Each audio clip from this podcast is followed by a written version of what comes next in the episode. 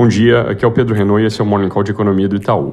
Começando pela China, a contagem de casos de Covid no país segue caindo, puxada para baixo por Xangai, enquanto em Pequim o ritmo ainda não passou dos 100 novos casos por dia, mas, de qualquer forma, o que o governo está fazendo é apertar ainda mais as restrições, criando critérios, por exemplo, mais abrangentes de contato próximo com pessoas positivadas e mandando mais gente para os centros de isolamento. Na Europa, apesar das conversas dos últimos dias, os países do bloco parecem ter deixado de lado, pelo menos por enquanto, a sanção das compras de petróleo russo, basicamente por causa de resistência de membros ao impacto econômico que isso teria.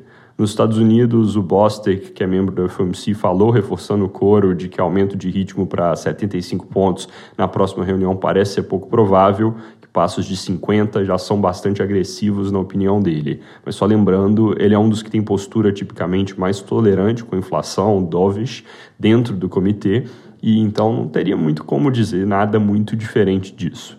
Aqui no Brasil, acabou de sair a ata do Copom ela veio com bastante mudança em termos de escrita, mas numa primeira leitura reforça nosso entendimento de que o ciclo deve continuar à frente, mas em ritmo menor, é, decidindo de reunião em reunião o que vão fazer de acordo com a evolução dos dados. Nada muda, então, na nossa projeção de altas de meio ponto nas próximas duas reuniões, com o ciclo terminando em 13,75% ao ano em agosto.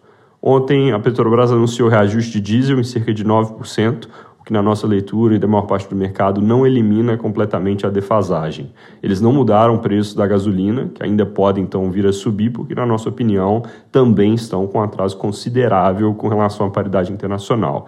Eu digo na nossa opinião, porque essa conta de defasagem pode ser feita de mais de um jeito, e segundo o valor econômico de hoje, fontes próximas à Petrobras discordam da avaliação do mercado de que tem uma defasagem grande nesse produto. A reportagem não dá grandes detalhes de como chegam nessa conclusão, mas não é claro, por causa disso, se a gasolina vai acompanhar o movimento do diesel.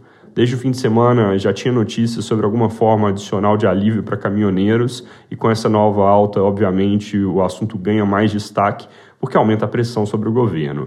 O Globo reporta que eles estudam fazer correções mais frequentes da tabela do frete mínimo para acompanhar melhor o ritmo de aumento dos custos e também consideram medidas de redução de burocracia para a categoria, além de linhas de crédito subsidiado.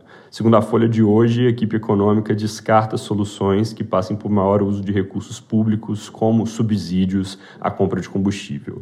Lembrando que, em termos de impacto direto, esse reajuste diesel mexe pouco com o IPCA, porque o grosso do combustível usado pelo consumidor brasileiro é gasolina e álcool. Mas é claro que isso tem impacto indireto importante, principalmente no momento em que as empresas estão com estruturas de custos já bastante pressionadas.